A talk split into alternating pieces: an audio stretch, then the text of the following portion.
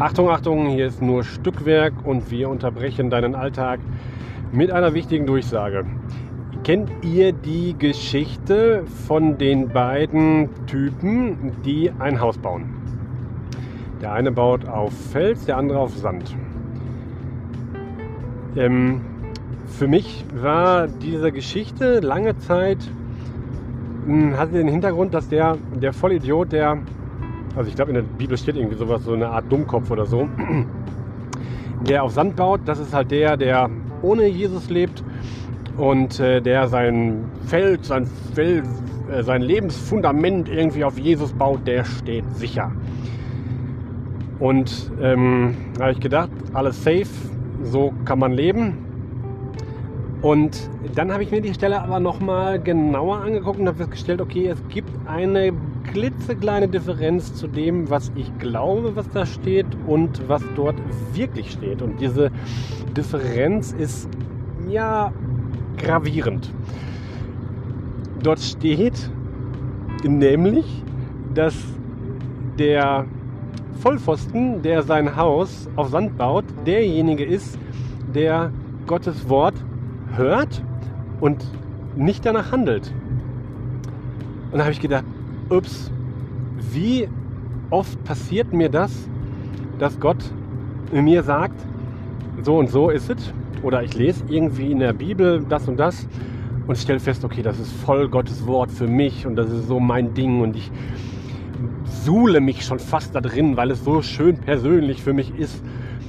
Aber es hat null Auswirkungen es verändert sich nichts in meinem Leben und ich höre nicht darauf oder ich lebe nicht danach oder es, es wirkt nicht auf mein Leben aus. Und das bedeutet, dass ich der Vollpfosten bin, der sein, Le sein Leben, sein Lebenshaus auf Sand baut. Und wir wissen, was passiert, wenn dann der Sturm kommt und ähm, was dann halt geschieht mit dem ganzen Scheiß, den man sich aufgebaut hat. Und ich finde, das ist wirklich wichtig zu wissen. Das ist für mich etwas, wo ich gemerkt habe, du kannst nicht mehr so weiterleben. Du kannst nicht mehr Dinge von Gott hören und dann danach nicht leben. Es muss immer, wenn Gott zu dir was gesprochen hat, etwas in meinem Leben bewirken. Ne? Jesus sagt, mein Wort kommt nicht leer zurück. So. Und das ist also zwangsläufig so, dass etwas sich in unserem Leben bewegen sollte. Interessant ist auch, in welchem Kontext die ganze Stelle steht, nämlich kurz vorher ähm, sagen, war das die Jünger, ich muss, ich bin nicht ganz so bibelfest, wie es manchmal scheint, ähm, die haben halt gesagt so, ähm, wie war das denn nochmal? Ich kann es auch gerade nicht nachlesen, weil ich im Auto bin. Ähm, dass die gesagt haben, so, ja, hier, wir haben, oder nee, Jesus sagt das, so was, genau.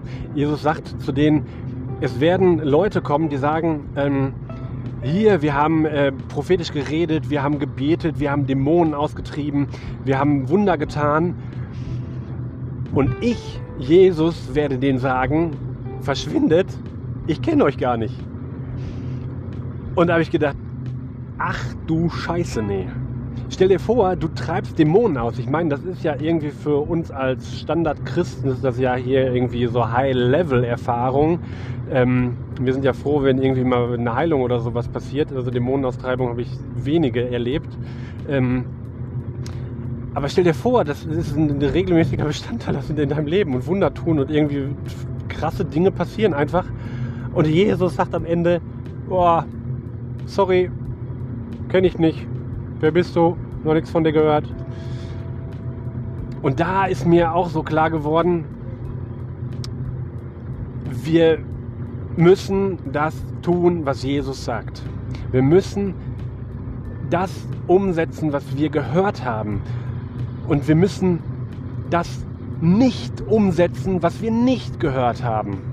Das heißt, wenn du etwas gut findest oder wenn du glaubst, es ist etwas notwendig in der Gemeinde zu tun oder irgendwie einen frommen Dienst zu tun oder Dämonen auszutreiben oder Kranke zu heilen oder irgendwas, aber Gott dir das nicht gesagt hat und du da keinen kein Frieden darüber bekommen hast, wie auch immer das aussehen mag, das weiß ich nicht, keine Ahnung. Da bin ich noch, dafür kratze ich absolut nur oberflächlich an dem, an dem.